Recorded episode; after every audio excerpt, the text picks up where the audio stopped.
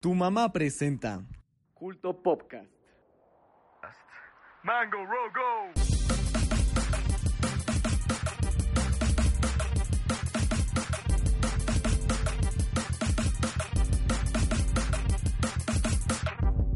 El día de hoy hablaremos de Detective Pikachu, Assassin's Creed, Pokémon, ABBA, las calacas chidas, horóscopos y mucho más.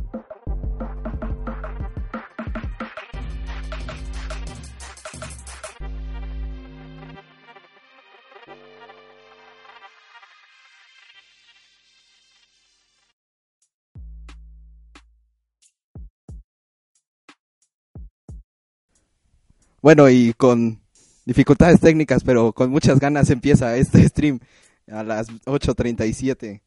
Y pues este stream eh, vamos a tener invitados especiales, pero primero vamos a presentar a los de siempre. Eh, presentando como siempre, primero al señor Humberto, ¿cómo está usted? ¿Qué tal su semana? Muy bien, ha estado demasiado, demasiado tranquila para ser verdad. Feliz Día de las Madres. Pero, pues ya aquí estamos, ¿no?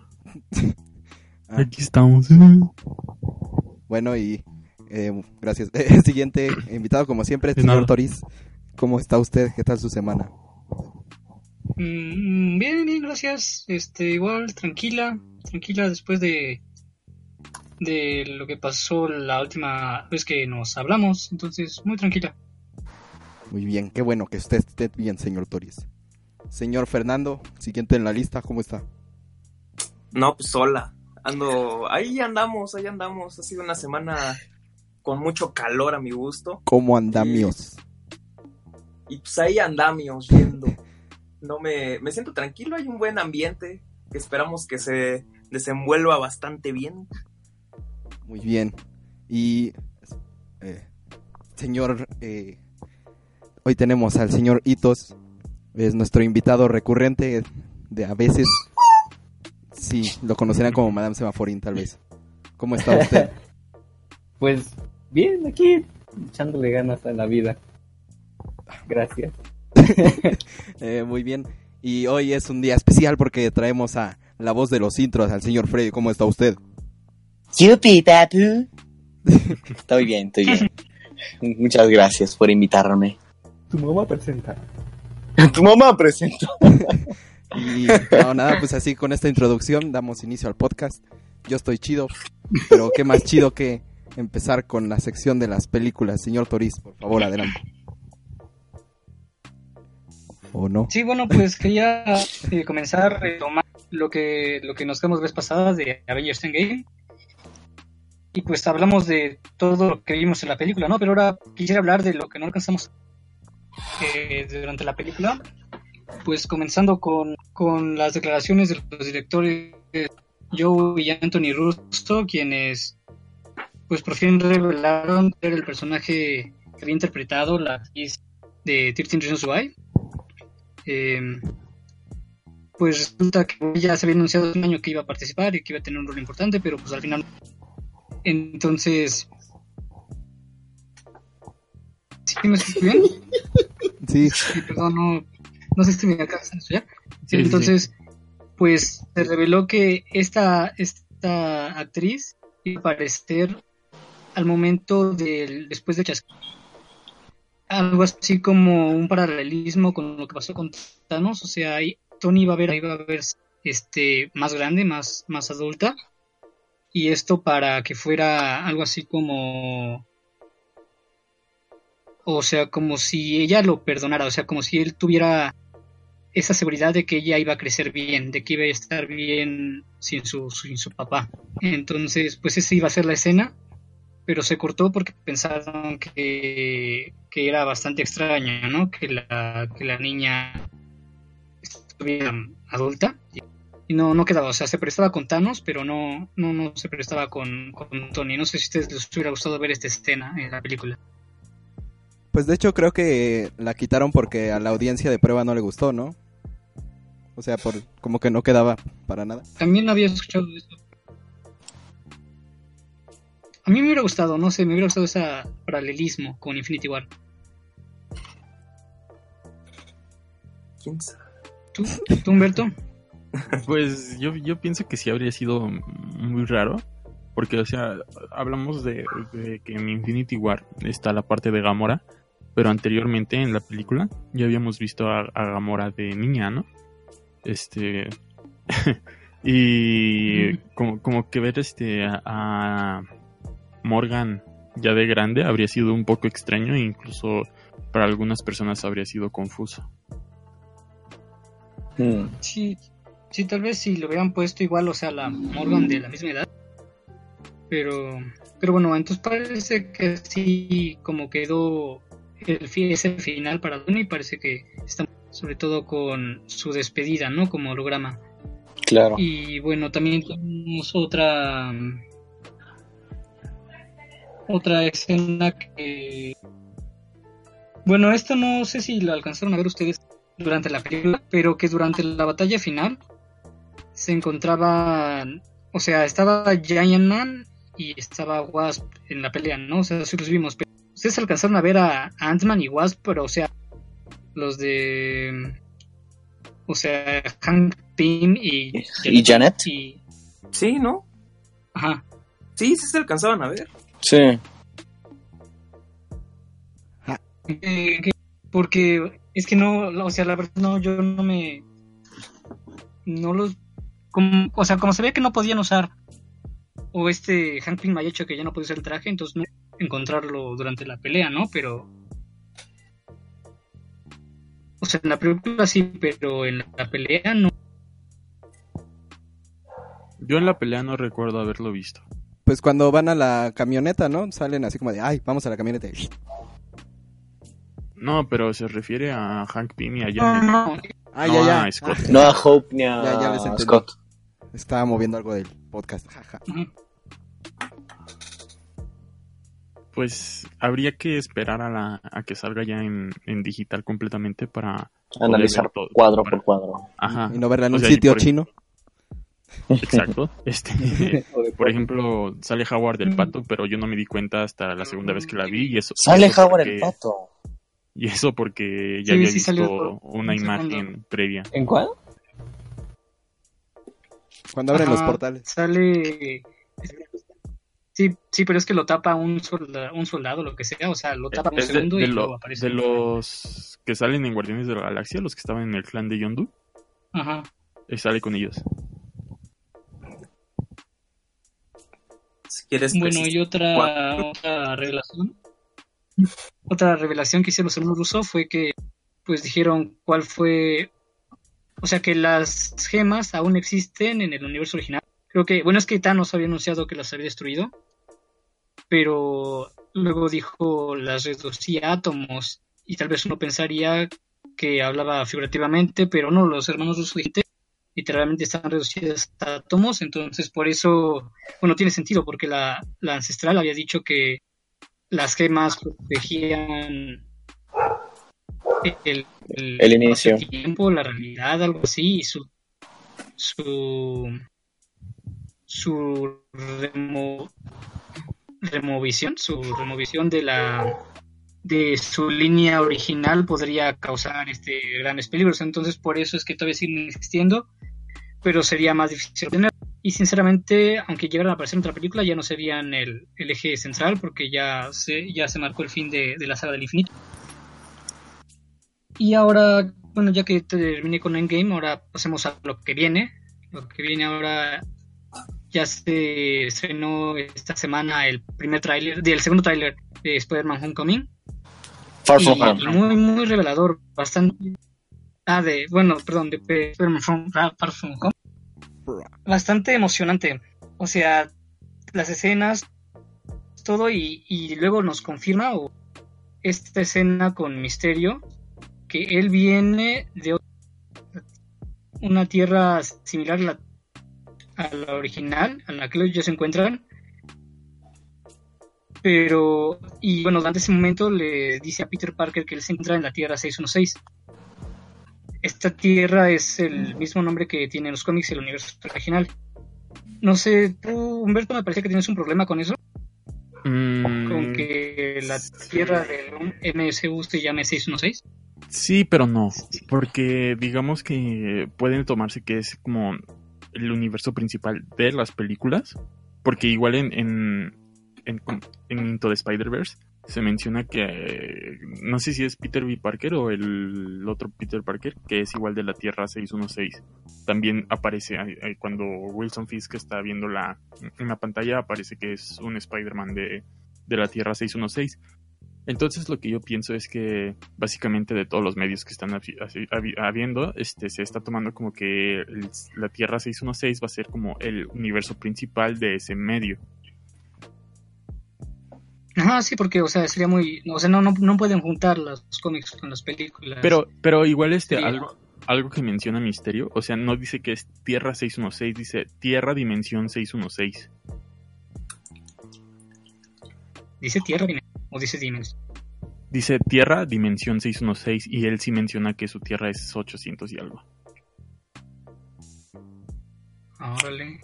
Así como coordenada. ¿Tú, ¿Tú qué opinas, Freddy? Oy, oy, oy. ¿Yo? Mm, por si no mal recuerdo, hubo mm, una imagen por ahí que se vio que el profesor Eric Selvig en la película de Sí, Thor, en el pizarrón, sí, todo eso. A mí me gustaría preguntarle algo a Freddy. ¿Qué, Dime. qué opinas, de- tú como el mayor fan que conozco de Spider-Man? Ah, este, Dato curioso. Ajá, aquí de Freddy es el mayor admirador de Spider-Man que conocemos. Este, ¿qué opinas de este misterio cinematográfico que se nos está presentando y qué piensas acerca de lo que se nos ha presentado y si está mintiendo o no acerca no no, del multiverso, sino de que él viene de otra tierra y que está aquí para ayudar? Pues está interesante, la verdad me sobresaltó mucho el que dijera que viene de otro mundo, universo, diagonal. Y pues la verdad me gustaría ver eh, el conflicto que hay que sea malo, ¿saben? Porque originalmente Misterio es parte de los seis siniestros. Y será interesante ver que está mintiendo al re- en todo esto para aprovecharse de todo. Sí, sería interesante, pero es que hasta ahorita las cosas se lo señalan como un héroe. Ya podría ser como fue con, con Barón Mordo, que él no, él no inició como un, él no inició como un villano, o sea, él era, él fue el compañero de Doctor Strange durante toda la película. y él lo vimos volverse malo hasta, hasta, el, hasta el final. El- el- la cosa es, en, en varias adaptaciones de Misterio, él se hace pasar por bueno al inicio y después ya se, descubre que él es malo. Incluso hay, hay versiones en las que él se ha disfrazado de Spider-Man para hacer este, ciertas cosas. El chiste es que él quiere tener la fama necesaria. Y el rumor que se dice de esta película es que los elementales que aparecen en el tráiler, eh, son básicamente como robots o ilusiones que él está creando nada más para hacerse pasar como el bueno. Ok. Sí. Pues Bueno, sí. en lo que vuelve Toris, eh, creo que le faltó mencionar que Hulk tiene heridas permanentes, ¿no? En, por el Ah, claro, en Endgame. Entonces, Ese fue uno de los principales spoilers al principio. sí, claro. Igual, este, en el tráiler, ¿no? De la de Spider-Man, eh, spoiler, pero bueno, supongo que ya saben que hay spoilers.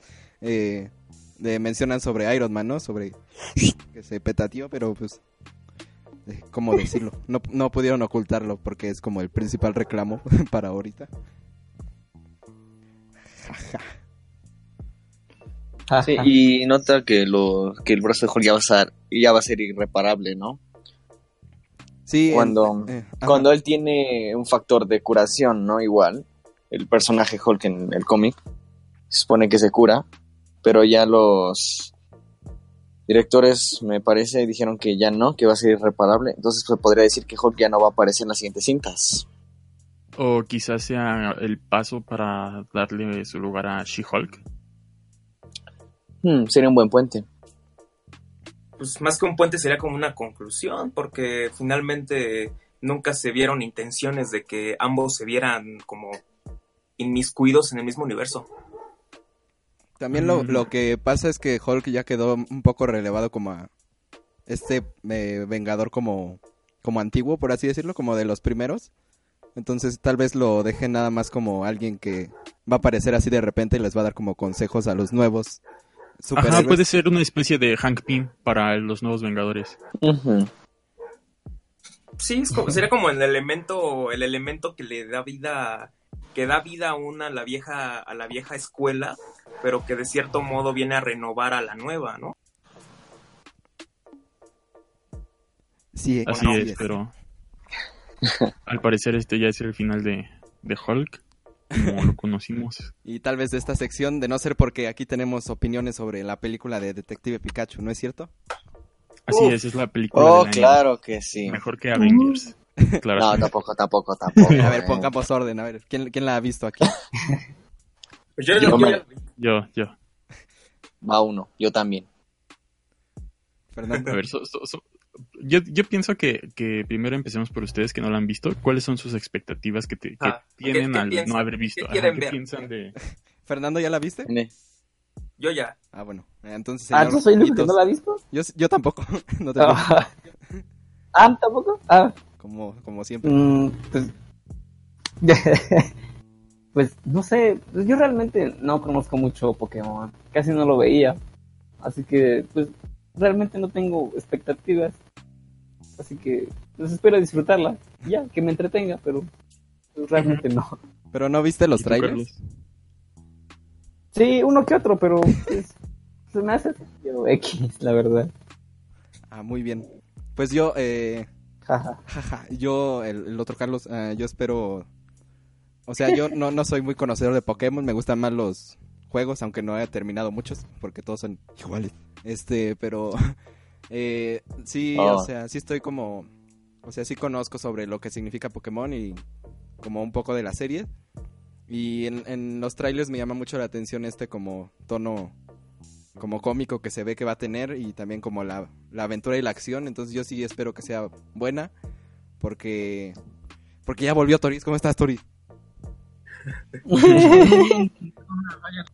Estábamos hablando ¿En sobre Detective Pikachu.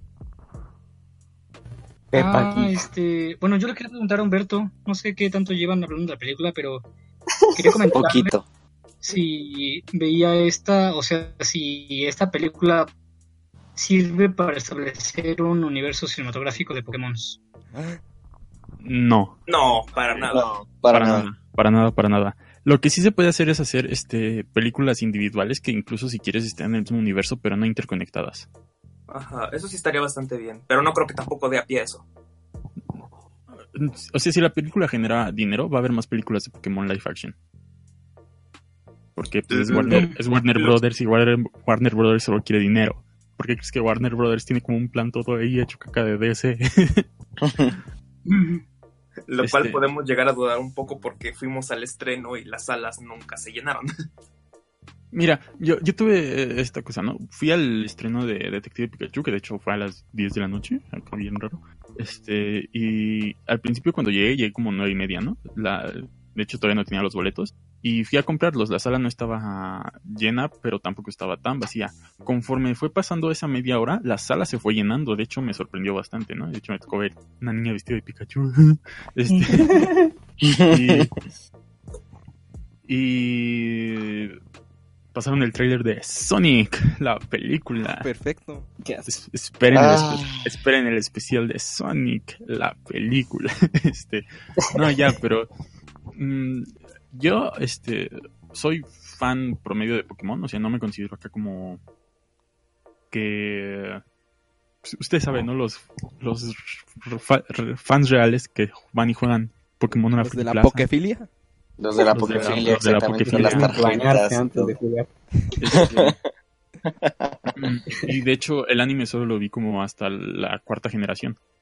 Y iba bastante, o sea, con los trailers que habían mostrado, a mí me llamaba mucho la atención ya que estaban enfocándose en otro tipo de historias de Pokémon y no en el de convertirte en el maestro Pokémon y atraparlos a todos y todo este problema, ¿no? De hecho, la película, este, spoiler, pero no, no es spoiler grande, se, eh, está, está, está en, una, en una ciudad en donde las peleas de Pokémon están prohibidas. Entonces, eh, porque, bueno, eso ya es más partes de la historia, ¿no? Descúbranlo por qué y vayan a verla. Sí, Este, solamente, solamente hay que decir que realmente si esperan ver batallas Pokémon, no van a ver muchas. So- solo es como so- solo es una y, o sea batalla Pokémon como tal como las conocemos de del anime solo hay una realmente que es donde salió Mar Chaparro Este, y- que, eh, que esta película, por cierto, funda el Chaparroverse. el- Chaparroverse. que está ligada al Eugenio Derbez No, Lo, lo peor no es que de sí tenemos esa teoría.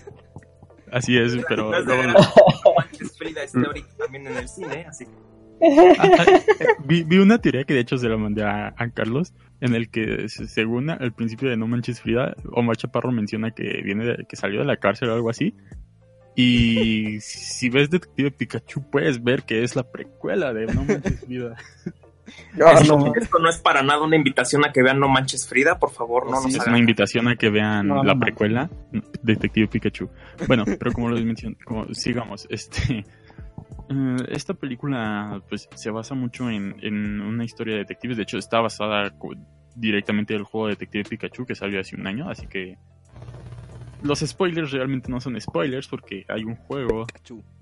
pero pues sí, ¿no? Este, de hecho, creo el juego no está tan bueno porque es juego de puzzles, entonces mejor vean Detective Pikachu, es muy buena. Este, y mm, creo que, que fue una idea muy inteligente haberse basado en una historia completamente diferente a lo que estamos acostumbrados de Pokémon. Y la verdad es que los Pokémon, aunque algunos sí se nota que son completamente CGI, no, no, no molesta el hecho de que se vea completamente CGI, no, de hecho se ven, algunos se ven adorables, algunos se ven bastante padres, este Torterra es de, es de mis Pokémon favoritos, entonces ver a Torterra en la película y la manera en la que presentan a Torterra, este me agrada me agradó demasiado. Este ver que capturaron la esencia de Mewtwo tal y como ha sido, este, tal y como ha sido desde siempre, es bastante agradable. Y Ryan Reynolds como detective, como detective Pikachu, en, o en el caso de si la ven en español de Pepe Toño Macías, este, O Deadpool. o, de, o Deadpool, ajá, Capitán América, Pepe o Toño todos. Macías, o Capitán O América, todos, sí. o James de Pokémon, este, James de Pokémon, exactamente. ah, exacto, para... da cierto significado, ¿no lo crees que, que lo hayan puesto? Bueno, La fue verdad- más que nada porque fue Ryan Reynolds quien hizo la voz en... Ajá, es por eso. es En- por en Ryan Bueno, inglés. correspondencia, pero finalmente uno lo puede. Yo lo llegué a asociar, honestamente. Pero bueno. Sí, pero hubo un tráiler antes en el que la voz de, de Pikachu era la voz de Iggy, el que hace la voz de la Iron voz de, ajá, de Tony Stark. Y de hecho no se escuchaba mal su voz. No, no, no escuchaba nada mal. Eh, y voy a decir un poquito más, más chistoso escuchar la voz de Iggy, una voz más gruesa, masculina y grave, eh, siendo un adorable Pikachu.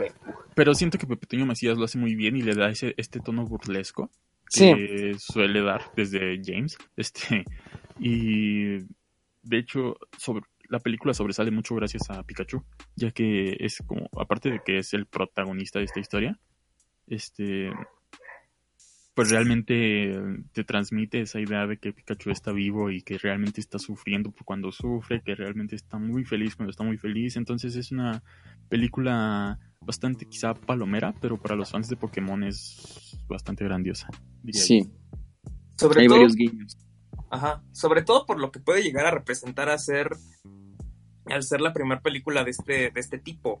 Es decir, es decir, estamos tan acostumbrados a, bueno, hemos estado, nos estamos acostumbrando un poco a ver estas versiones live action de, de todo contenido existente, que Pokémon no podía quedarse atrás. Y lo Los cierto es que podía existir una, existía una expectativa bastante alta que yo creo que llegó a cumplirse, pero si tal vez si nos ponemos a ver con miras un poco más exigentes a la película, al menos a mi gusto pudo, de, dejó de ver un par de cosas en cuestión de, guion y en cuestión de, de velocidad, porque yo siento que todo fue demasiado rápido y algunas cosas estaban como casualmente en su lugar para que se vieran y es algo que a veces lo sientes un tanto forzado. Sin embargo, no, no puedo dejar de decir que la disfruté bastante porque pues evidentemente creo que muchas personas querían ver solamente a los Pokémon en, el CGI para ver qué tal salían y yo creo que la, la respuesta, bueno, lo que, lo que vimos, los que hemos visto la película, ha sido bastante satisfactorio. Uh, en algunos casos en algunos casos sí me saqué de pedo, pero es porque me he perdido en algunas generaciones. Creo que habían unas que otras referencias a nuevas generaciones de Pokémon que ya de plano no llegué a entender. Sí, de, de hecho, este, algo padre es que no solo se enfocan en las primeras Pokémon, generaciones. Ajá. Se aparece Greninja. Aparece Greninja, aparece un Pokémon de Alola, que es este, Claro. este, este que sale en- así que es como un honguito que va saliendo del piso. Este, Sí, yo, yo esperaba que, yo pensaba que no iban a salir del Pokérap de los 150. sí, es- y Ajá, creo, sí. que, creo que es bastante agradable que, que ocupen, si bien mm, no todos, porque pues obviamente no iban a poner ahí 800 y tantos Pokémones, este, pues ponen así como de una forma en la que incluso de lejos este puedes notar algún Pokémon o incluso nada más ahí caminando entonces es bastante agradable ver que que lo que representa Pokémon para esta generación de cultura popular Sobre todo la idea que quiere empezar a claro, ¿no crees? Porque la película también, eh, para el público al que está enfocado, también pretende dar una nueva imagen de lo que es Pokémon para nuevas generaciones. Y va a ser como la va a ser como la visión, o sea, va a ser la idea con la que van a empezar a crecer, así como tal vez nuestras generaciones se formaron con otra con otra visión, estas nuevas generaciones pueden empezar a formarse con películas como esta. Por eso por eso creo que para la Warner o para de- para Pokémon en general es bastante importante que dieran una buena visión de- del proyecto, de en este caso la película. Algo que me llamó la atención, de hecho que no me esperaba, es que al haber ido la, al estreno, eh, regalaban tarjetas del Trading Card Game de Pokémon. Entonces Ah, sí. fue una Sí, sorpresa sí. bastante agradable para mí. De hecho, gracias a eso tengo tres detectives Pikachu en tarjeta. Si alguien quiere cambiar, avise. Sorteala, sorteala, sorteo, sorteo. Quizá, quizá. Y sí, vean Detective Pikachu. No, no es la película del año, obviamente. No, quizás no es como rompe paredes en cuanto a películas, pero es muy agradable de ver y es muy divertida y de hecho la escena de Mr. Mime es bastante bastante graciosa. Cómica, sí. Y se ven mucho las habilidades que se ven en el juego. Sí, y de hecho algo, algo interesante es que se ve que, que sí está hecha completamente como una carta de amor para Pokémon, porque está todos los Pokémon que salen están excelentemente representados a como a salen en, ya sea en el anime o en los juegos. Sí, no se, no se ha perdido como la esencia de cada uno, que eso es algo que mucha gente que también se temía bastante, que no hubiesen capturado realmente la manera de ser de ciertos Pokémon. Y a mi gusto creo que fue bastante, bastante bien logrado, porque sinceramente hay algunos Pokémon que no tienen, ¿cómo decirlo? Que no tienen alma, yo diría. Y, eh, eh, y estos Pokémon usualmente solamente estaban de fondo. Hay algunos que tienen una esencia bastante clara, que podemos reconocer luego, luego, por ejemplo, Psyduck. Eh, y esto, y al menos respetaron bastante cómo lucían esto. Se nota que sí hubo un trabajo bastante sólido en tanto a, la- en tanto investigación de cómo era la esencia particular de cada Pokémon. Pues yo lo que leí es que tenían este varia, varios este Teni- tenían varios, varios fans de que llevaron a, a los sets de Pokémon para que incluso ellos mismos les estuvieran dando como tips sobre los Pokémon que, que estaba- estaban saliendo en pantalla. Y creo que es una movida bastante buena para para poder dar este fan service de Pokémon. Y a esta Pues- gran franquicia. Sí, sí, sí, sí, que habla mucho del interés que en verdad tenían por dar una buen, por dar un buen resultado, ya que usualmente las, vo- las voces de los fans no suelen ser tan escuchadas y por eso hay adaptaciones que suelen ser terribles. Eh, no sé, pensemos en adaptaciones horrendas que nunca, que nunca tomaron en cuenta al, al fandom. Ah, no sé, Pues de Super Mario. Super Mario. Sí, Sonic. Super Mario.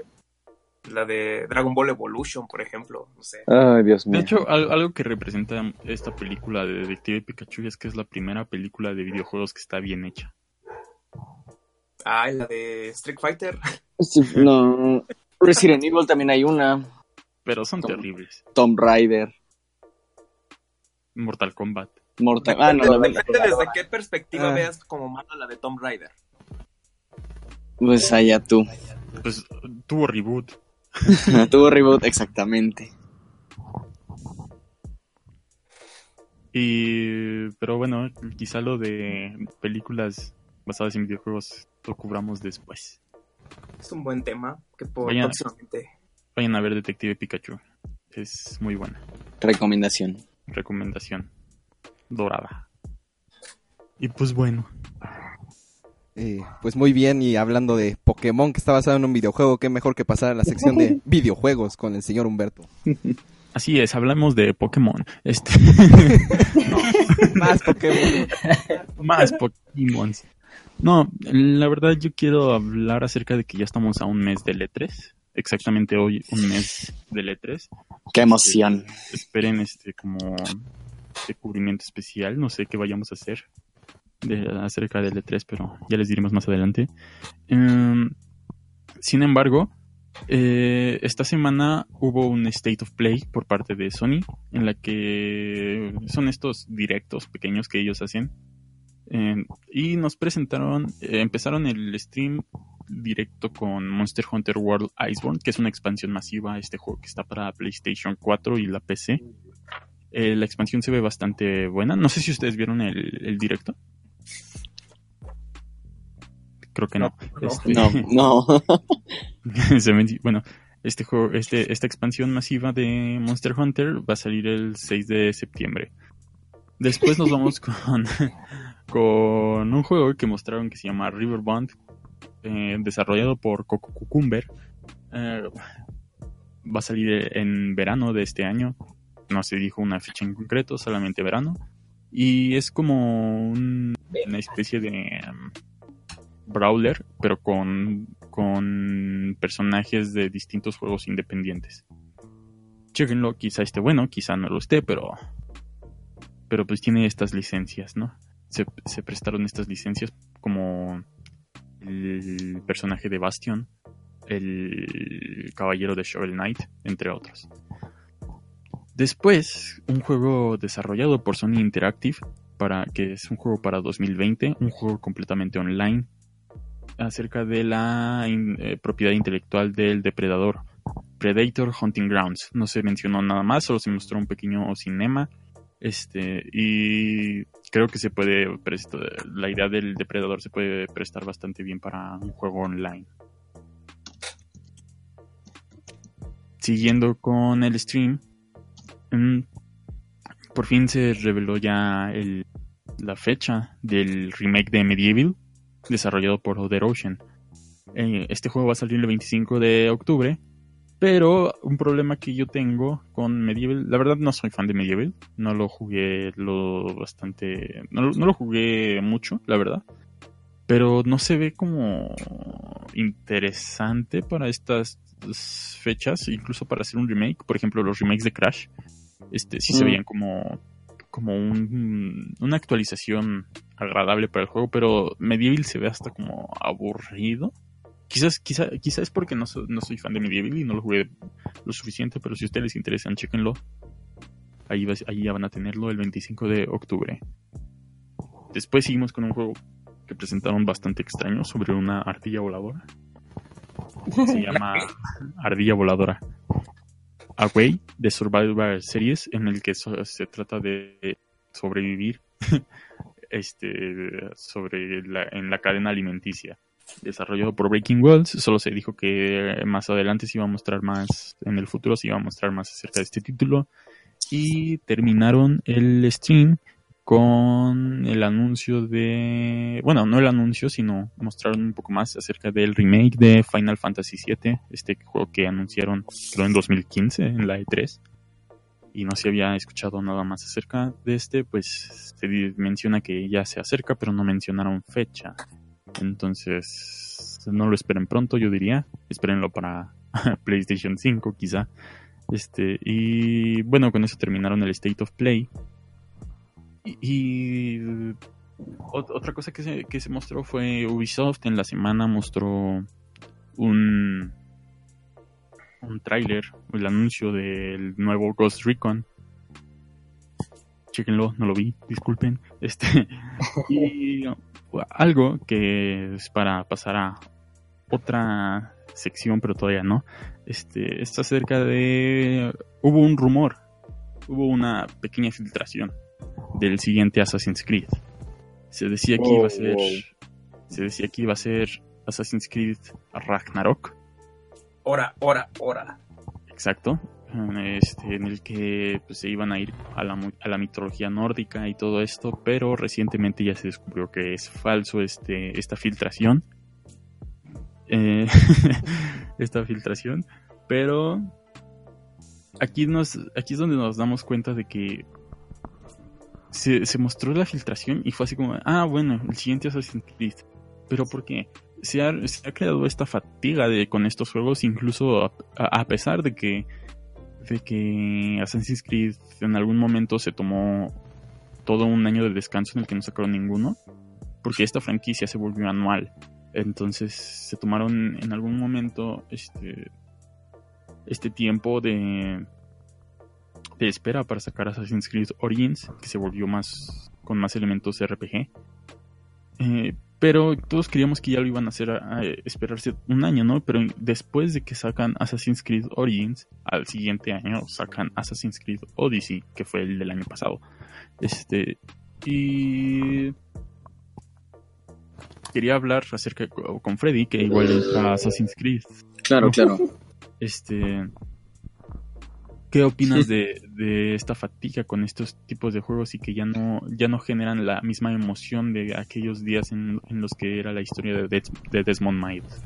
Ah, que salió este el Assassin's Creed Origins.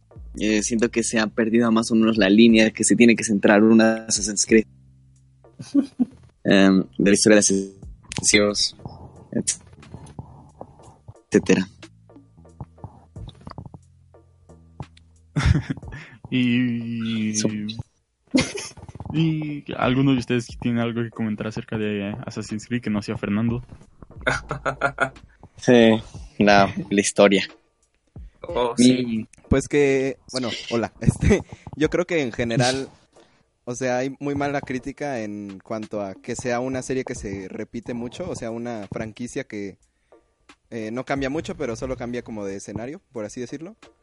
Pero yo creo que más allá del Boogity, o sea, de tantos bugs que tiene, que ya hasta le cambiamos el título a uno, este, hay un apartado que no que se desprecia muchas veces, que es el técnico, eh, sobre todo el modelado de las ciudades, que es muy bueno, que ya vimos como en esta cosa de de, eh, de Notre Dame, que es supuestamente tal vez usen estos mismos modelados para, para reconstruirla. Para reconstruir. Aunque creo que la van a la van a cambiar un poco ahora con las noticias más recientes. Eh, pero bueno, este o sea, este hay, y hay, había incluso una, un hilo de Twitter, creo, en donde un sujeto tomaba capturas de pantalla del juego y se iba a los lugares reales y coincidían perfectamente. Entonces es como este este cuidado que tiene la franquicia en cuanto a modelado y a recreación de del evento, o sea, del lugar donde donde eh, transcurre la historia es algo muy bueno y aunque no creo que justifique al juego como un buen juego, pues es algo que hace bien por lo menos. Y que no es tan bueno si nos ponemos a pensarlo ahorita. En su momento lo fue. Sí, eh, hubo tan mucho impacto más que nada con el Assassin's Creed 2, 3 y un poco del 4 porque el 4 sigue teniendo un poco de un poco de hype, ¿no? Porque es muy, por ejemplo, a mí el 4 me encantó, es un juego disfrutable, pero porque todavía tiene cierto cierto tema de los templarios y asesinos, porque nos presentan aquí a Edward Kenway y se relaciona con juegos pasados, que es el abuelo de Connor Kenway y etcétera. Pero sí se fue perdiendo más que nada con el con el Origins, que ya es en Egipto y Odyssey. El Odyssey, que es en. ah, perdón, el Origins es este en Egipto y el Odyssey es en Grecia, ¿no? Sí. romanos, etcétera. Y... Eh, pues sí, se perdió muchísimo la historia y pues estaría muy interesante que lo retomaran, pero como lo bueno que es falsa esta nota. Creed Ragnarok, que, es- que yo creo que estaría un poco más... Estaría de más, sería como intentar sacarle leche a la vaca más seca. Pero pues es, es falso el rumor del Ragnarok. Leche nido. Sí. Leche nido. Esto no es un comercial. Esto no es comercial. Pero quisieras hacer un comercial de leche nido. Claro que sí. ¿Podrías interpretar uno rápidamente? ¿Comercial de nido? Sí. Bien, pero. Ok, ne- ok, necesito que alguien haga sonidos de pajarito.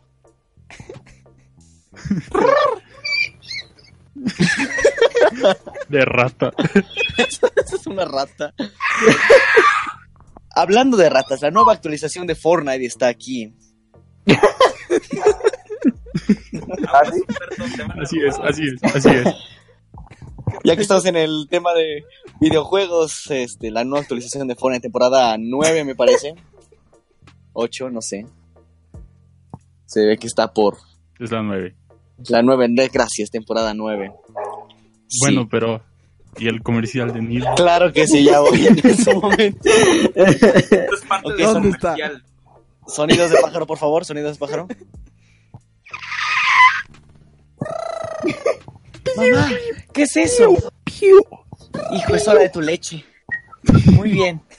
¿Qué es más fácil que leche en polvo, hijo? Claro, porque mi niño me importa, ya tengo mi leche.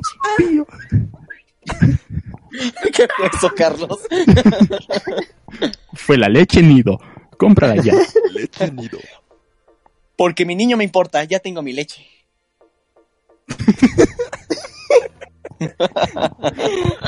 Ok, pero continuando con lo de Assassin's, con lo de Assassin's Creed, retomando Assassin's Creed, quiero que, que Fernando nos diga, pasando ya a su sección de historia, nos diga por qué es tan importante que se haya tomado la historia de la historia de la humanidad en estos juegos y cómo es que lo representa Ubisoft.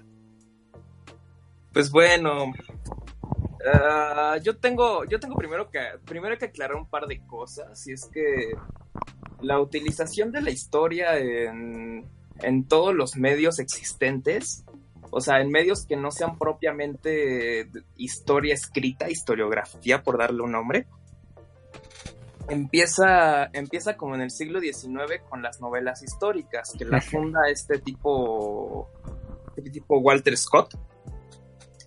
Eh, y entonces se comienza, a partir de eso comienza a modificarse a la historia seria, por darle un nombre, y comienza a, a verse desde otros soportes, desde las novelas, desde caricaturas, desde todo, todo, todo. Y obviamente los videojuegos, al ser un medio de expresión más y totalmente legítimo, no se iba a quedar atrás. Entonces, conforme pasa el tiempo, comienzan a, comienzan a haber adaptaciones eh, que usan a la historia durante los videojuegos, lo cual, lo cual no implica que estas deban de tener como que un rigor exacto. Yo, yo abogo mucho porque no importa eso. El rigor histórico ni siquiera existe en la historia seria, es decir, siempre van a haber como cosas que se te saquen así de repente, que en las que vas a fallar o no vas a acertar. Y entonces eh, es algo muy polémico porque a raíz de lo que pasó con lo de Notre Dame, eh, se aseguraba mucho que había una precisión exacta en la, histo- en la historia. Eh, es decir, había una precisión muy exacta en cómo se quería representar la historia en esta edición de Assassin's Creed. Eh, esperen, ¿cuál, e- ¿cuál era? En la que según salía Notre Dame. No recuerdo cuál era. Es el Assassin's Creed Unity. ¿El Unity? Ah, Es el, El de bugs. Con más bug. Exactamente, con el, juego con más El que, bugs. el que fue terriblemente que estaba- criticado por lo mismo. que estaba como ambientado en la Revolución Francesa y este pedo, ¿no? Pues Exacto.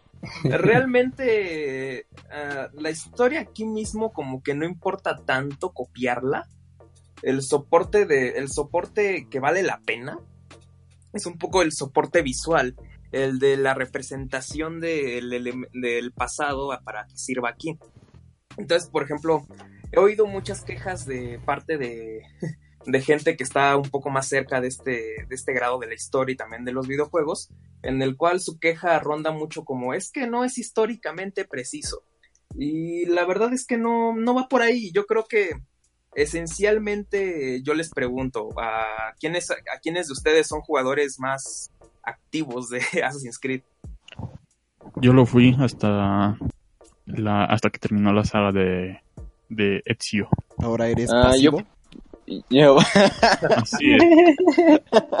yo podría ser porque yo llegué hasta el Origins. Aún no he jugado el.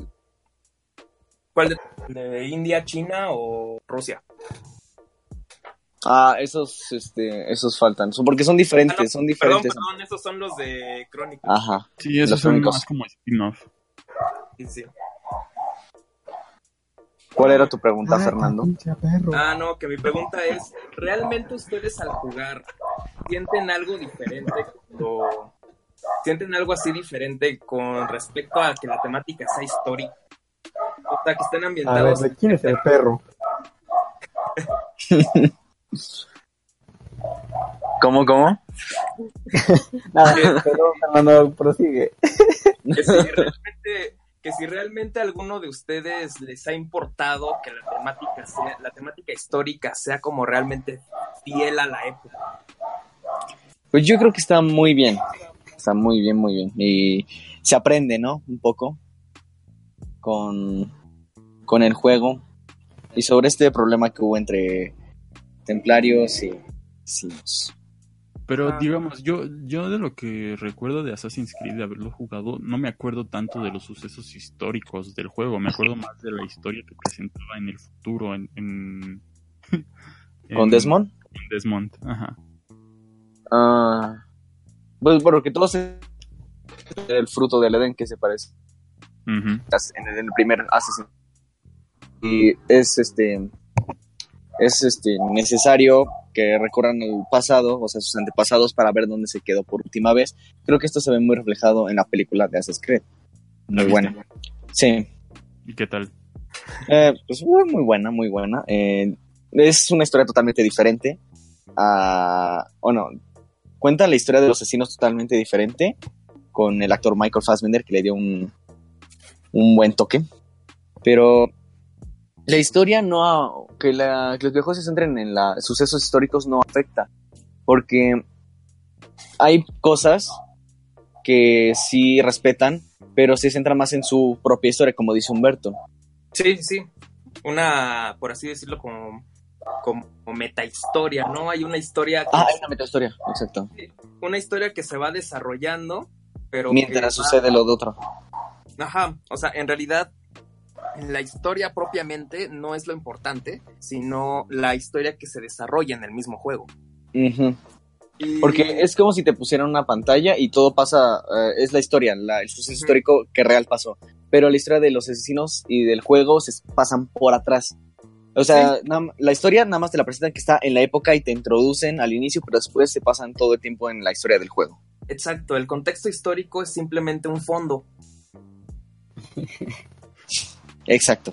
Sí, entonces, eso es como lo que, lo que yo, lo que yo afirmo, que realmente en los videojuegos de temática histórica, la, la precisión y la rigurosidad no es algo obligatorio, porque finalmente el- en el videojuego no estás obligado a aprender historia. Su obligación no es que te enseñe historia. Sino que use al medio histórico estas cosas, estas cosas como aludir al pasado, civilizaciones antiguas y estas cosas, para, para que enriquezca su propia historia y su propio desarrollo. Es como un, un adorno Como más. Fate, ¿no? Es hasta legítimo, porque hay, hay, hay derechos, o sea, nadie está obligado, a nadie le están obligando a que hagan historia seria, por así decirlo. Y la verdad es que estaría bastante aburrido si fuera así.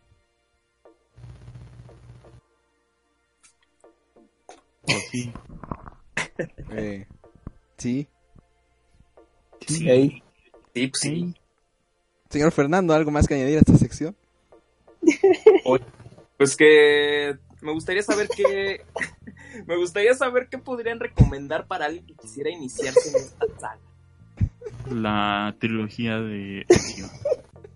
Qué, qué bueno.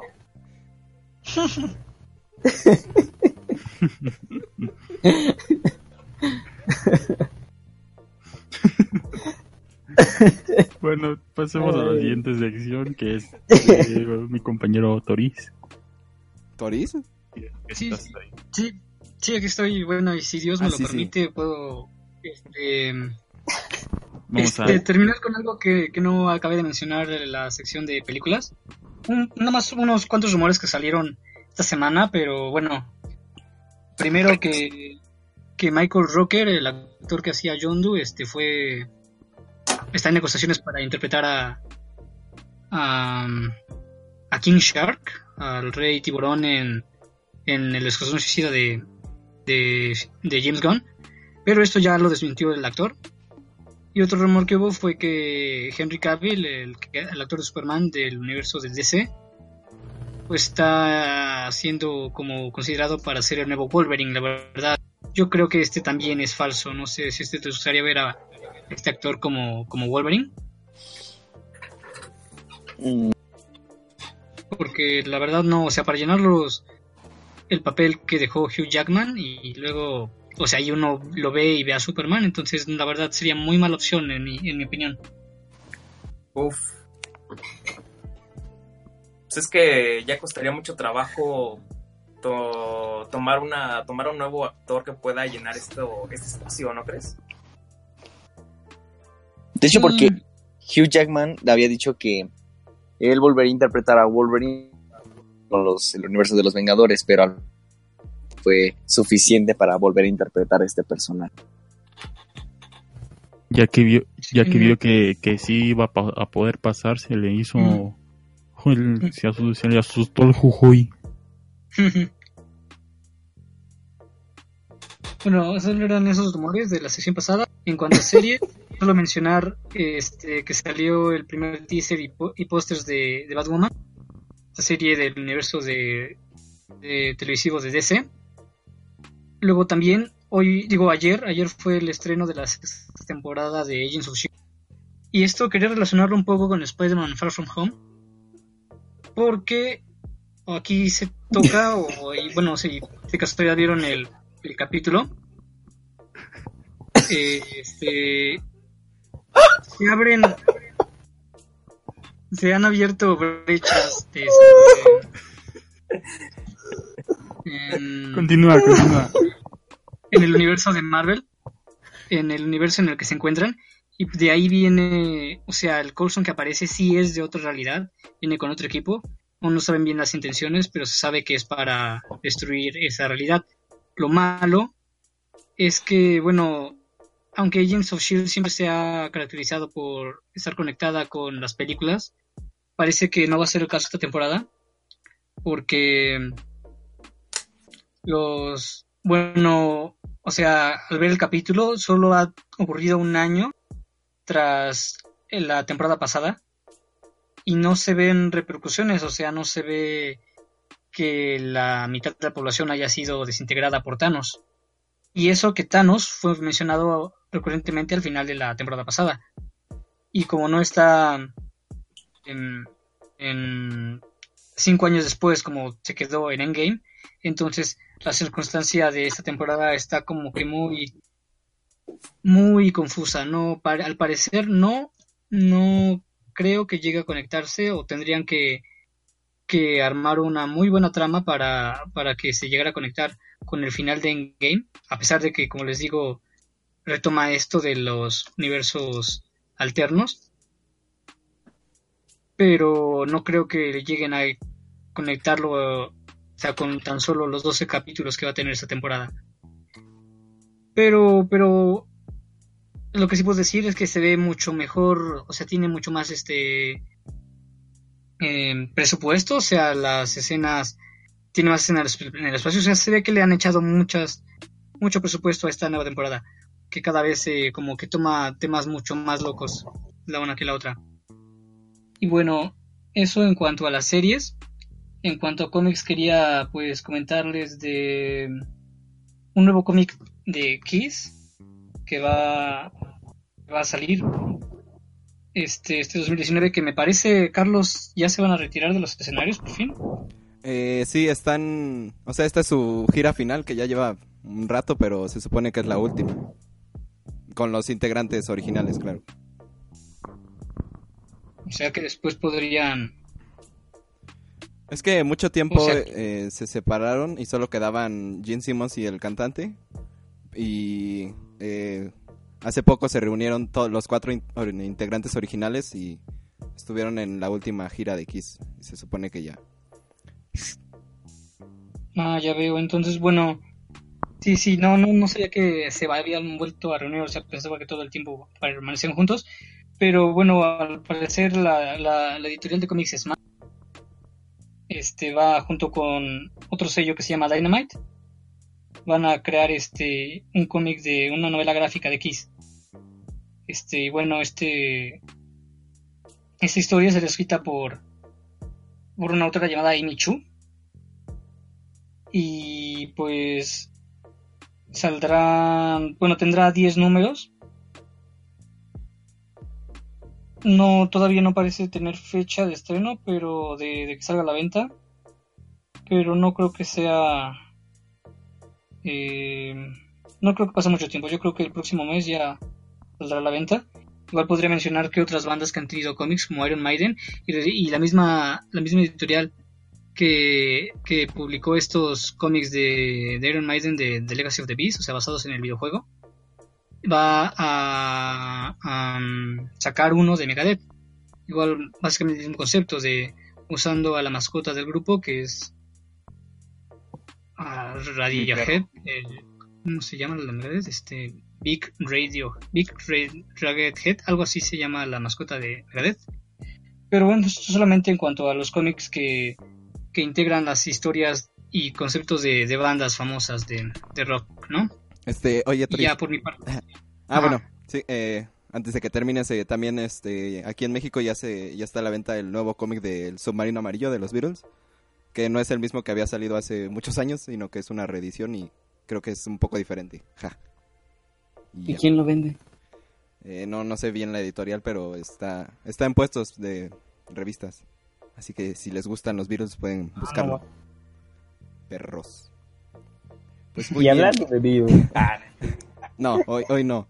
Eh, pasamos a la sección de música. Gracias por, por tu, tu aporte, señor Toris, con tu sección. Siempre es un gusto. Eh, Aún no acabo. no, Igualmente, Carlos. ¿Ves? Eso, eso es educación, aprende algo. Este, eh, en la sección de música vamos a hablar de ABBA. Que ustedes pueden decir, ABBA, pues esa es música de señoras, ¿no? Pues sí, tal vez. Este, Pero es música de señoras chidas. sí, y O sea, señora, o sea, la música es chida, no las señoras. eh, también. Eh, O sea, tiene un Just Dance para eso solo. sí, claro. Y es que ah, no. De hecho, ABBA para nosotros no suena como un nombre muy grande en la música, o sea, en general como a, a la sociedad. Pero yo digo que es porque estamos como acostumbrados a... O sea, ya lo, ya lo tenemos como normalizado porque en realidad ABBA es el grupo que ha vendido más discos solo debajo de los Beatles. Y es una banda súper exitosa. Y de hecho es este... O sea, es muy relevante en la historia de la música, a, eh, a pesar de que lo veamos como música de señoras. este... Y bueno, les voy a hablar un poco de, de eso hoy. Jaja, introducción. Eh, es, un, es un grupo sueco. eh, Que de hecho ABBA significa, son los nombres de los integrantes. Que voy a tratar de pronunciarlos, pero bueno. A de Agneta, B de Bjorn, B de Benny y A de Annie Fried, o sea, ABBA. Eh, pues nada, este es, un- es bastante importante en la historia de la música que este grupo sea así de relevante porque es un grupo que no, no proviene de un país inglés, o sea, de, tenemos eh, como los ejemplos de las bandas más grandes de la historia, grupos eh, por genera- en general de Inglaterra o de Estados Unidos. Y este grupo, como ya dije, es de Suecia y es el segundo más relevante, como, o sea, podríamos decirlo así, en cuestión económica. Eh, Que, oye, Ajá. que una pregunta, incluso tú no crees que el motivo por el que esta relevancia de ABBA no es trascendental como la de los Beatles o de grupos o de grupos norteamericanos sea por la procedencia de estos? Eh, no tal cual. Eh, vamos a hablar un poquito más adelante sobre lo que lo hizo famoso, pero, o sea, te puedo adelantar que es algo más cotidiano, entonces es como, son temas como más personales y yo creo que ah, Oh, cuando, ya, ya. cuando conectas con Ava como que te lo quedas para ti por alguna razón, o sea, como que es muy personal y yo siento Sí. que no se difunde de la misma manera que el rock, por ejemplo, se difunde. Y, pero no, no, Ah, voy, bueno, a, es no que- voy a alargar mucho, pero sí es eso. Sí, sí. sí, sí, es que yo pensaba que era un caso similar al de al de Air Supply o al de los Gees, que son australianos y que tuvieron muchas dificultades para meterse al mercado anglosajón, por así decirlo, pero si no va por ahí, pues ya... no En sé. el sentido anglosajón de Exacto. la palabra. Eh, de hecho, es interesante el caso de los Beatles, porque, de los Beatles, de los Gees, porque de hecho eh, fueron muy relevantes y de repente cuando la sociedad deci- decidió que ya el disco no era, no era música popular, murieron y trataron de rehacer su carrera, pero no tuvieron la misma relevancia. Entonces es, yo creo que más bien lo que dicta que una banda eh, permanezca es el gusto de la sociedad. O sea, porque, por ejemplo, los Beatles siguen vigentes, aunque no con como así que en el público más joven, pero sí en, en cuestiones como de audiencia en general, porque son, son canciones que aún el día de hoy como que conectan con nosotros, ¿no? Sí, un fandom fijo también. Así es. Bueno, si- siguiendo con ABBA, para no eh, irnos tanto por la tangente, el material de ABBA en, en sus primeros años, que por, por allá del 74 es cuando, cuando empezaron a adquirir relevancia, eh, era súper demandado, o sea, era, lo requerían mucho en todo el mundo, que de hecho solo en, solo en, en su país, o sea, en Suecia, eh, eran el, el segundo exportador más importante después de Volvo. O sea, a nivel de cualquier cosa, eh, los discos de ABBA se pedían por montones, muchísimo. Que hasta Suecia modifi- modificó sus impuestos de derechos de autor para poder sacar dinero porque era demasiado el dinero que generaban. Y hablando un poco sobre lo que mencionaba con Fernando, eh, la música de ABBA pues es algo más sobre lo cotidiano. Es, eh, o sea, es pop, eh, que habla sobre temas que no son de lo rebelde como el rock. De ahí lo que yo decía de que no es tanto una música como extrovertida, sino introvertida. Que el rock habla un poco más de este espíritu como de rebelión o de, o de alocarse, ¿no? De, de quejarse un poco. Y este pop es más este, sobre vivencia, sobre el amor, sobre desamores, ilusiones y sueños. De personas comunes, de personas que no, que no están eh, rebelándose contra el gobierno o cosas así, que es un poco más el punk, pero bueno, es la idea. Que eh, como, como grupo europeo de los 70s, obviamente está influenciado por el rock, porque todo lo que escuchamos está influenciado por el rock de esos años, eh, está influenciado por los Beatles y los Beach Boys, pero lo que ellos añadieron es un género que se llama Schlanger, que es un tipo de música que viene del norte de Europa, que es un, mm, un poco como, vamos a decir un poco como ritmo de polka, pero no, no así, o sea, es... Cuando lo escuchen van a ver que es totalmente ABBA. y ABBA Paul hizo Ramírez. Paul Ramírez y lo que hizo ABBA fue eh, incluirlo como a, a su a su estilo musical, lo que le- lo cual le dio un toque como más eh, animoso que le que conectó también con las personas, porque es un tipo de música muy como hogareña o que conecta con tus sentimientos Entonces ese- esa, esa como atmósfera que crea la banda al, al transmitir estas eh, como emociones son las que te hacen como, o sea, las que hicieron que se esparciera tanto el, la influencia de la banda. Como, como si le tirara un poco a lo folclórico, ¿no? Sí, un poco así como, o sea, de hecho la música es bastante europea, pero tiene Sí. este espíritu que hace como que, que tú mismo te relaciones desde tu contexto. Sí, que, que ha influenciado a bastantes grupos como del norte de Europa, ¿no? Porque todos estos grupos que acabaron o que han derivado en géneros como el folk rock, el, el folkgeist, todas estas cosas, no sé, me suena mucho el ejemplo de estos islandeses Sigur Rós, que, o sea, suenan bien raros, bien posmodernos, pero tiene una esencia de ABBA, aunque no lo parezca.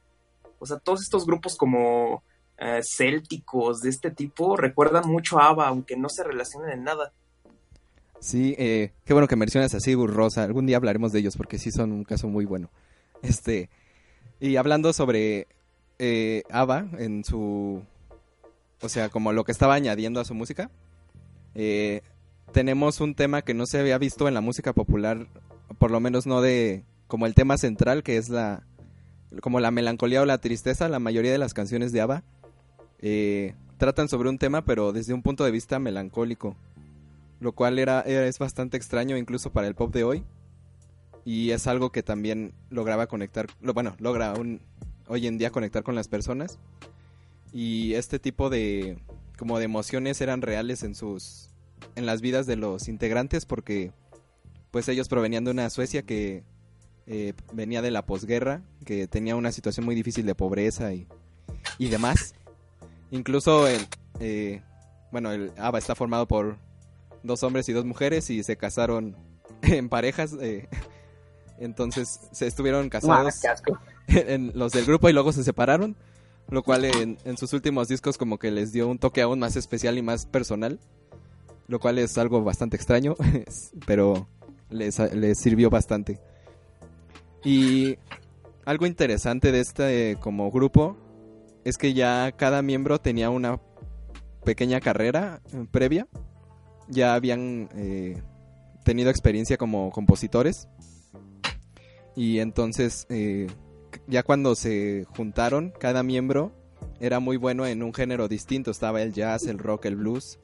Y entonces cuando se juntaron ya eran digamos un supergrupo porque ya eran muy buenos. Entonces esto también ayuda bastante a su al impacto que tuvo.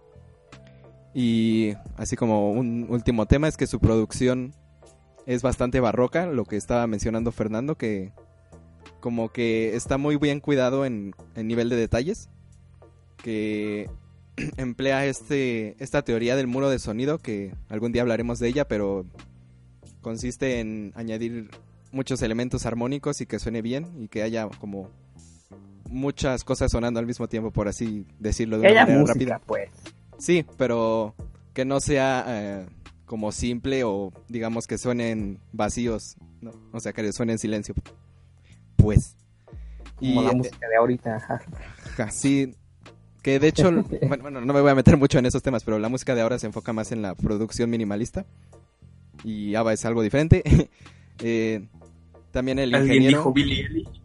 Así es, eh, si quieren luego hablamos de eso, pero sí. Este, el ingeniero de estudio logró grandes efectos como hacer sonar a la banda como más eh, imponente, hacer que suene como más gente, lo cual ayudó a este muro del sonido y les dio un sonido único para la época. Y pues eh, algo que comentar es que, que que hace denotar lo buena que es esta banda es que, bueno, esta banda, este grupo, es que pocos o ningún cover de sus canciones es siquiera conocido y por mucho menos es tan bueno como el original, lo cual habla de el valor que tiene ABBA como, como este monstruo musical. este y yo como recomendaciones de canciones sobre ABBA para que por si las quieren escuchar porque a lo mejor no han profundizado en ellos. Sí, sí, satánicas, canciones satánicas, pues si quieren escuchar. Este, obviamente está Mamma Mía, que ya es este algo bastante escuchado, bastante conocido, que yo supongo que La muchísima película. gente se lo sabe. Pero escúchenla desde un punto de vista de producción y vean cómo cada vez que entra, eh, por ejemplo, la guitarra acústica es un momento como especial en la canción. Digamos que se oye bastante orgánico y está muy bien cuidado en ese aspecto. Para que lo escuchen desde otra perspectiva, traten de hacer un, un análisis, por así decirlo, y verán que hay muchos elementos pequeños que hacen que la canción suene muy bien. Eh, mi canción favorita es de ABBA es SOS, SOS. Escúchenla también. Y otra recomendación es Money, Money, Money. Ja. Este, Yo diría que Waterloo. Yo diría eh, que Dancing Queen. Sí, eso les iba a preguntar, pero gracias por decirlo de todas formas. Este, Yo diría Gimme Gimme. Así es. eh, so- eh, interesante que mencione Fernando Dancing Queen porque es una canción que suena alegre, pero en realidad no. Y en realidad la, letra es triste, es muy triste, pero suena alegre. Entonces es algo que también es como Que es un, caso de- único, por así decirlo, en el pop. Más o menos. Sí, sí, que de hecho es como. Es algo un poco común en, en- Es un caso extraño, pero no, no poco común de canciones de este entonces, porque hace rato mencionamos a los Gees, que por cierto, si haces un tema de los Gees, con gusto te ayudo. Que durante primeros. Que durante sus primeros álbumes, ellos antes de incursionar en el disco, tenían un poco de esta música que rozaba en lo, en lo melancólico y en lo baladeño, no sé. Tienen una canción llamada Speaks and Speaks, la cual, la cual precisamente es muy alegre, suena muy alegre, como una canción sesentera bastante alegre, pero que tiene prácticamente referencias al suicidio y a, y a la muerte, a la muerte de un joven. No lo sé, yo creo que no es algo bastante extraño, sino que es algo que tal vez con Ava pudo haber, pudo haber tenido más resonancia. Sí, sí, de hecho que una canción de este tipo sea tan conocida y tan popular es extraño, como dices. Y un poco de los Bee como dices, eh, ya después de que pasó el disco volvieron un poco este, a este tipo de canciones. Pero ya me estoy metiendo otra vez en otro tema. Bueno, eh, no sé si tengan al- algo que añadir o pasamos a la siguiente sección. Escuchen ABBA. Escuchen Ava, muy buena. Pongan bachata. Hagan, chao. hagan coreografías de Ava, por favor. Sí, bueno, ¿Hagan eh, qué, Fernando? Hagan coreografías de Ava. Ah, coman habas. Bueno, eh, pasando a la siguiente sección, estamos de estreno. Estamos en una sección nueva por el señor Humberto que va a, a presentarnos, que se llama Random. ¿Puedes explicarnos qué es esto? Así es, porque luego a veces no sé qué hablar de, en tecnología. Entonces, haré cambalache a veces de secciones. Este, y pues sí, aquí en la sección de random, este, una sección de catafixias. No, este, una sección donde hablaremos de algún tema que se me ocurra o de que, o incluso si ustedes, los de aquí en Culto Podcast, mis compañeros quieren hablar de algo, un día se las podemos dejar esta misma sección. Quiero hablar sobre, ¿no les molesta cuando ustedes están ha- haciendo una sección de un podcast, algo muy casual y suenan perros de fondo? El tercer mundo es horrible. No, no, un día hablaremos de eso, pero no, realmente quiero hablar sobre el por qué la gente se siente superior cuando realizan algo. Aquí en el sentido, por ejemplo, aquí en, hablando de cultura popular, me ha tocado conocer gente, incluso yo al- alguna vez, este, eh, lo, eh, llegué a ser así. Este, me tocó, me ha tocado conocer muchas personas, quizás por el ambiente estudiantil en el que, en el que convivo, este, personas que si van a ver una película en inglés se sienten superior a las personas que, que la ven en español y so- solo por el, en- entiendo que, que muchas veces el idioma original de algún de algún producto, de algún pro- producto de multimedia sea este mejor en su idioma original, pero también hay que entender que hay personas a las que quizás no entienden el idioma, quizás les gusta en español, pero entonces, ¿por qué sentirse superior en ese modo? ¿Al- ¿Alguno de ustedes ha tenido alguna experiencia similar? Uf, Uf, uf. Pues.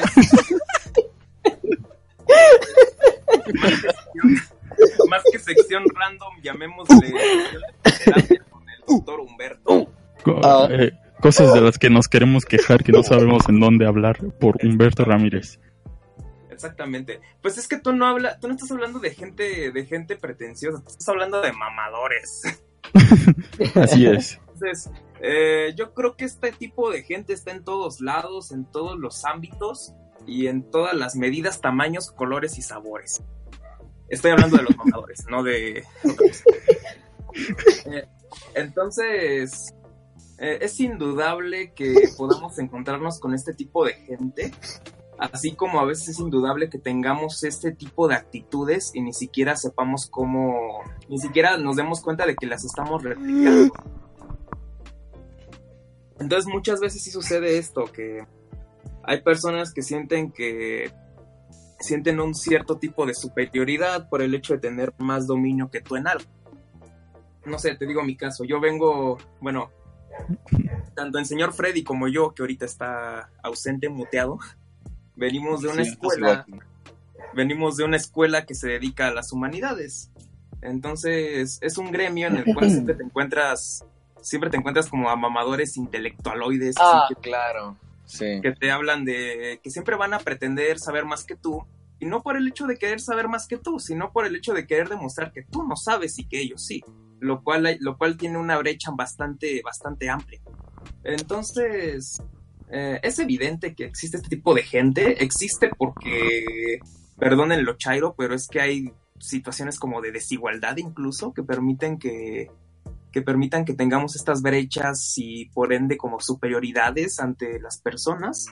Y va a costar y cuesta mucho trabajo salir de ellas porque finalmente nadie finalmente estamos mediados como en una meritocracia en la cual eh, conforme nos digan así que, que bien hacemos las cosas pues vamos a estar sintiéndonos mejor que los demás. Y yo personalmente creo que no va por ahí el asunto pero yo no sé qué opinen o cómo se sientan ustedes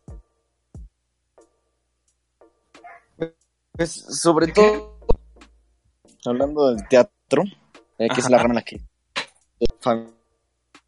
Sí, hay, hay casos en que, en que algunos tienen superiores porque ya, ah, ya tienen más, así decirlo, pero no solo, no solo se centra en eso, porque más en el Colegio de Literatura Dramática y Teatro, este, somos más una comunidad más unida. Pero tengo, hoy un caso que tuve en, en nuestra queridísima Prepa 7, que la mayoría de nosotros venimos de ahí. Eh, Eso era dato secreto, amigo. no, avísenme. Pero bueno, Cierren, cierren. Aborten, aborten, aborten. Se cancela Culto Podcast. Adiós a todos. Fue una gran experiencia. eh, hubo un... Es que somos de Sinaloa, para los que no sepan. Sí, somos de la prepa 7 de Sinaloa. Oye, Sinaloa. A huevo, a huevo. Sí, sí. Rasta, voy con mi prima. Me cojo a mi prima. Somos, som- él es somos de. Veracruz. No es cierto, somos de Michoacán. So- somos de Veracruz, Como somos peces. Hombres Jaiba. Hombre, Saiba. De Guanajuato y somos momias. Ah, no yo sí. Ajá, continúa Freddy. Ok, un caso de un sujeto que por el hecho de tener este clases tantas de danza, de canto, superior a, a los otros de la compañía, por así decirlo.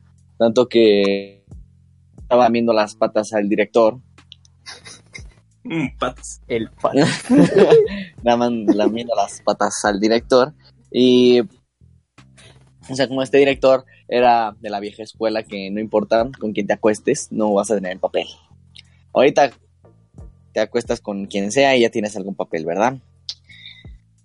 No me ha pasado. Ojo. Se creía superior y eh, estaba rogando y berreando yo por un personaje principal. Y pues así es la gente, muchachos. Ajá. Y sí. Sí, ¿ustedes qué opinan, Toris? de la gente mamona, así como... No, Carlos Gente comentaba que... ¿Cómo, ¿Como quién? Gente pez. No, no, no. No sé, yo, yo no me meto con nadie. Pero no sé si Carlos si comentaban en el chat sobre gente que lo en el cine. ¿Tú qué opinas de eso? Pues a mí me gusta estar en esos cines. O sea, cuando lo ves la primera vez, o sea, ¿Qué? si no se justifica, yo creo. Justifica, pero si es ya pues, varios días de su estreno, como que ya no tiene mucho chiste que aplaudan. Ya sé O sea, ahí aplauden. es más muy pendejo, pero estreno con toda la emoción ahí de que es la primera vez que, que vas a ver, pero Pero además es el estreno mundial, entonces yo creo que se justifica. Pero Uy, ¿qué tal si es que salgan los actores.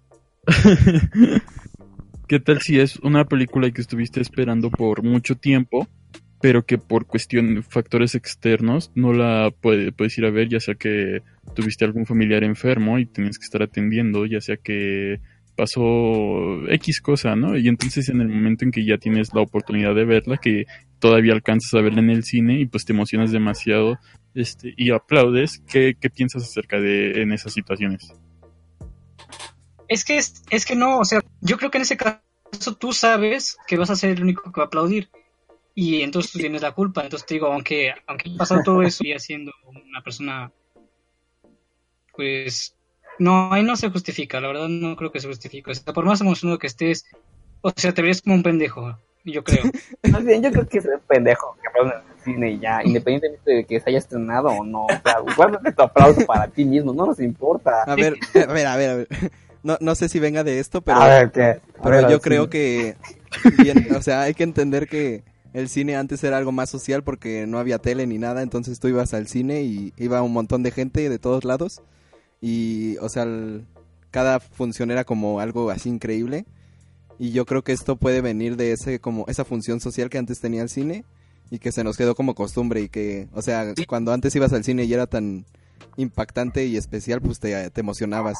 Tenías también la figura del, del eh, famoso cácaro, que era el que proyectaba la película Acá. y también previo a todo, eh, o sea, cuando antes de que hubiera sonido, también tenías a un intérprete que tocaba música, entonces a lo mejor de, de por ahí viene que se aplauda y nada más es como, como reminiscencias de esta costumbre, que sí, sí, sí siento que sea un poco, es un poco medio ingenuo, pero bueno, pues a lo mejor tiene esas Sí, bases. Sí, Pero porque... ten- tendríamos que molestarnos.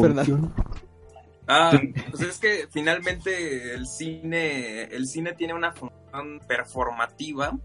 Bueno, el origen del cine es así como performativo, porque es un espectáculo a fin de cuentas. Había una presentación, algo así como el teatro finalmente, y terminaban, termi- terminaban aplaudiendo por lo mismo. Entonces, yo creo que sí es como dice Carlos, que es como una reminiscencia del espectáculo mismo. Y por eso hay gente que aplaude en ciertas películas y en ciertas no. Por eso son más frecuentes los aplausos en los estrenos, porque finalmente el estreno es como el espectáculo en sí, ya no es tanto la película, sino la sensación de que se está en el estreno, que se ve antes que, que lo ven antes que nadie, bueno, entre comillas. Y, Mm, Ahí también eh, que- la mayoría cuando vimos eh, Endgame estábamos gritando en el cine cuando lo del Capitán es, América y el es. final. y todo Pero eso, es que esa es la cosa, o sea, yo creo que reacciones realmente naturales. nada más cuando la pero- película es Ajá, no. interesante. Sí, pero se justifica porque toda la, o sea, la emoción, o sea, tú sabes que todas las personas van a estar así, pero, o sea, a la vez ahorita ya a varios días de su estreno no creo que haya gente aplaudiendo. O sea que te sientes más cómodo cuando te, te vas con la masa. Ajá, sí, con toda la banda.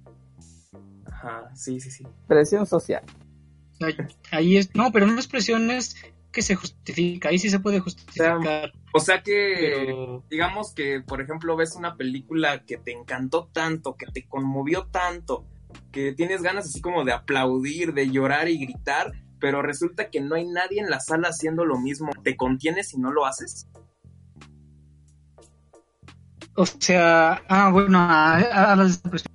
Este, o sea, o sea, lo puedes hacer, pero te digo, para la, la demás gente te vas a ver como un pendejo. O no sé, eh, como estos vatos que gritan ya llegué cuando, cuando entran al cine.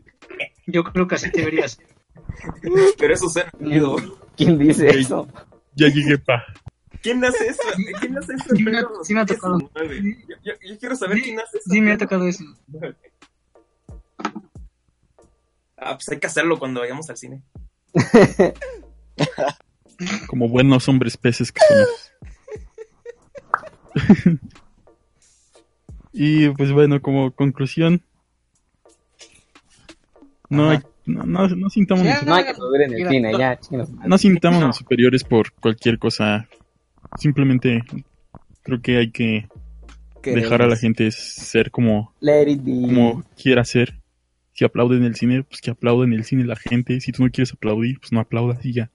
Sí, a fin de cuentas. A fin de cuentas eres como libre de tus acciones y los. Y, y pues sí, te ves más pendejo censurándote. No, Creo no que- es cierto. Creo que te ves ma- creo que al final de cuentas te ves más imbécil este quejándote de todo que Ah, sí.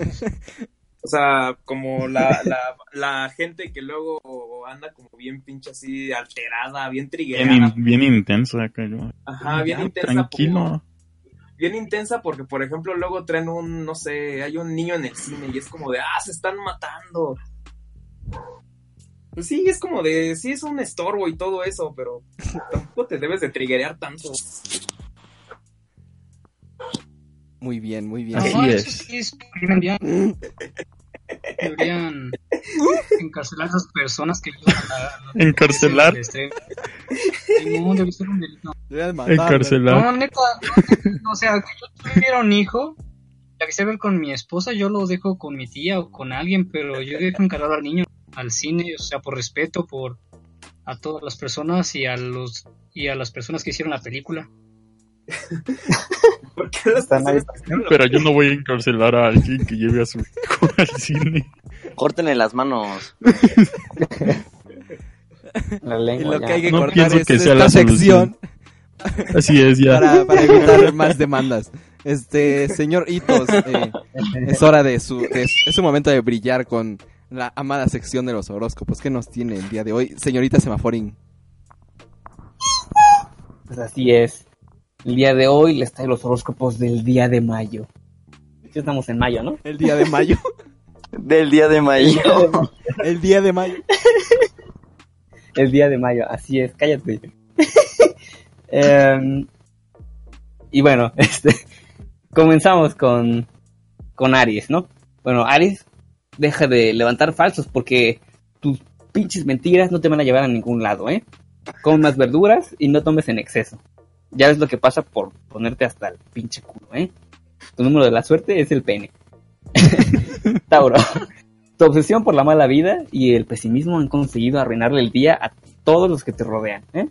Que ya deja de creer que nadie te entiende y termina con tu depresión de amentis.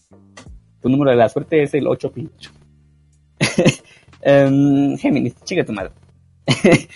tu número de la suerte es el 3. Cáncer. Este mes te va a ir muy bien. El dinero te va a estar a, a tu favor. Échale ganas a la escuela. Ya son las últimas semanas que comes saludable. Tendrás una vida sin sida. Eh, Ayoria de Leo. Debes creer a tu hermano. Él no es un traidor, ¿eh? Cuidado porque Hades te puede meter una putiza por andarle jugando albergas, ¿eh? Em, Libra. El cigarro es malo. Y ya.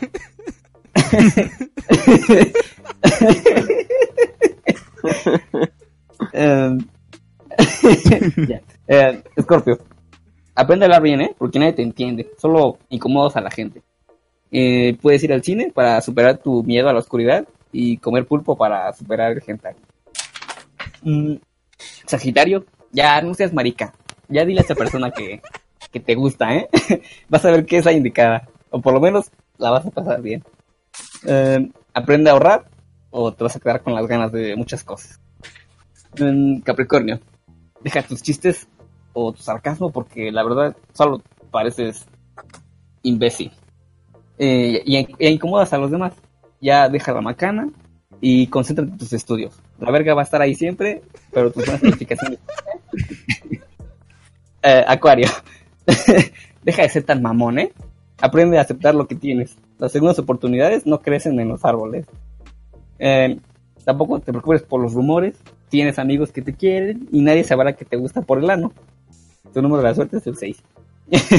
y ya para finalizar, Pisces, tu vida está yendo por un lugar muy confuso, ¿eh?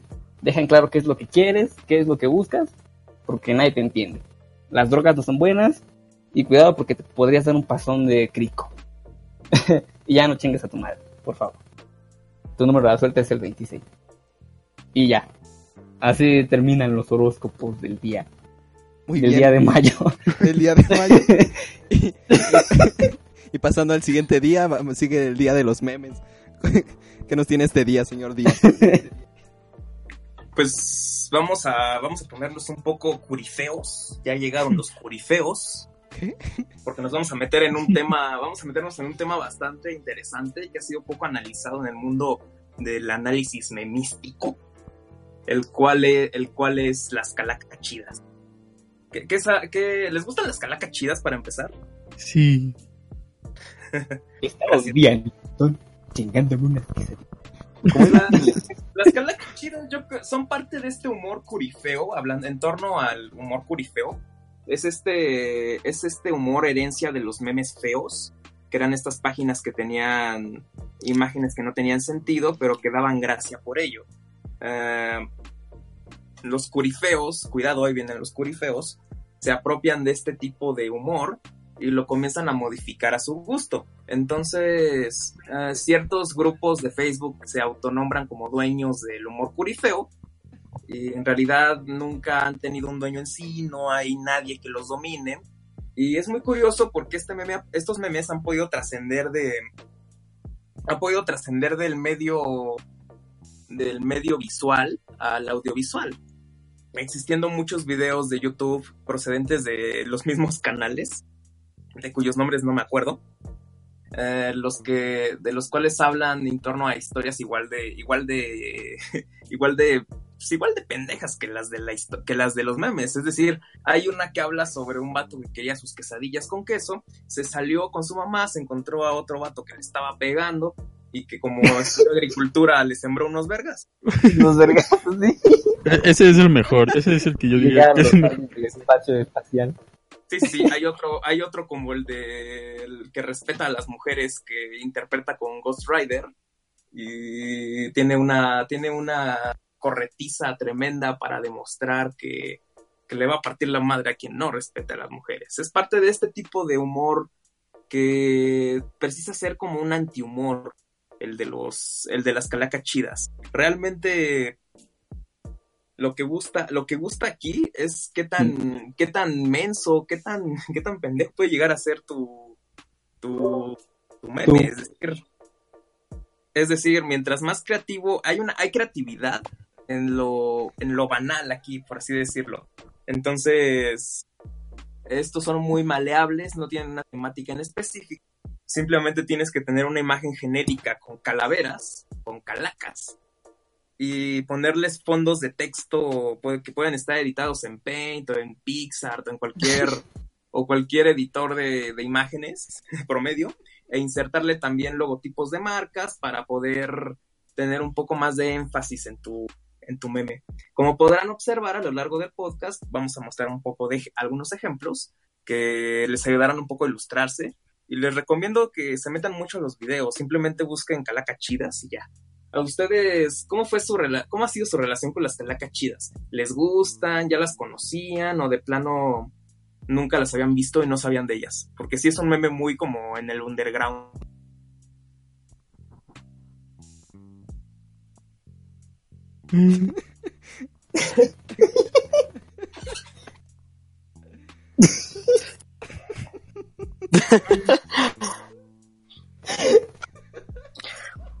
Déselo. pues. Hasta ahora que estamos viendo los Y me parecen un trabajo. bueno,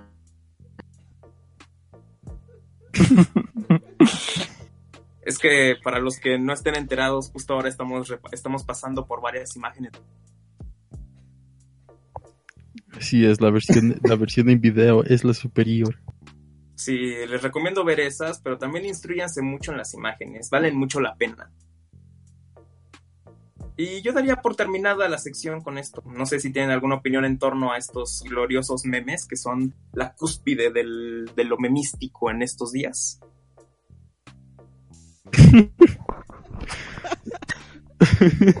Sí, siguen viéndolos, es lo que queremos dejar en claro, pero podrá- podrán ver lo que estamos viendo ahora mismo. Pues están chidos. Busquen el de el, el de el que mencionó Fernando de las tortillas. Está en YouTube. Ese es como si, si, si- Cuarto, ¿no? si las calecas chidas son la cúspide de, de los memes. De, este, el de el de las tortillas está hasta arriba de esa misma cúspide generando otra cúspide que genera unas calacas bien pedorras. Pues no alcanzarán a verlos todos, pero tenemos una muy buena colección en, en el video. Este, no sé, ¿algo más que añadir? Señor Fernando. No, Quiero- ya, eh, les recomiendo mucho que los vean, son, son de lo más gracioso que hay hoy en día con este humor. Entonces, Quiero hamburguesa. Borga. Entonces ya saben, si, si saben, si, si han estudiado agricultura, ya saben sembrar vergazos. Se me hacen los memes más autistas de todos. Uh, Ya tan sin sentido. O sea, es muy gracioso, pero es que Pues es que ese es el chiste, es- o sea, el chiste es que no tenga sentido. Sí, el problema es que el humor autista, por así decirlo, se, ha- se, se lo apropiaron ciertos grupos, ciertos grupos de Facebook que generan memes que están muy acostumbrados a tener ya su propio léxico. Es decir, los que inician siempre así como, when estás haciendo tal cosa, o tu elfa, o así cosas de este tipo. Estos, este ya es el denominado humor autista, porque se lo apropiaron y es como un poco de lo, de lo que podemos catalogar ya en los memes, que es, que es ya muy temprana la catalogación, pero ya puede entrar. Así que las calacas chidas no serían humor autista, yo creo que es humor curifeo. mm,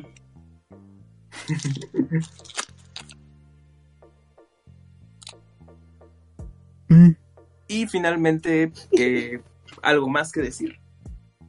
Busquen el de las tortillas. Busca el de las tortillas. Aprecienlo. Esto es arte. está Yo- bien. yo- déjalo busco y quizás lo- ponemos la narración.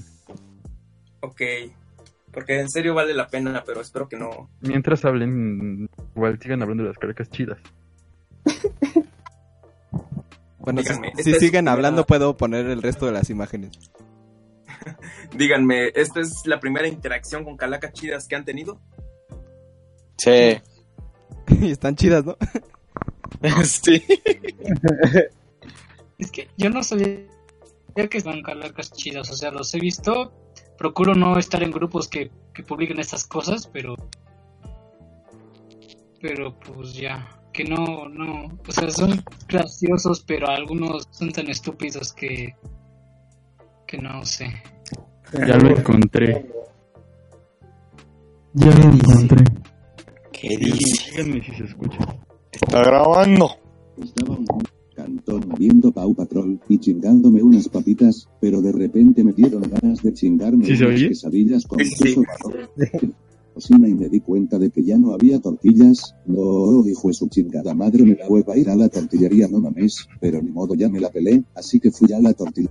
Cuando estaba vino un morrillo todo meco bien picudo se me pone enfrente diciéndome, Chihuahua yo soy pro porque juego al Dark Souls jugas jugas XD, así que yo le dije, sáquese a la chingada pinche morrillo meco, y como estudié agricultura le sembré unos buenos vergazos XD y le rompí su madre.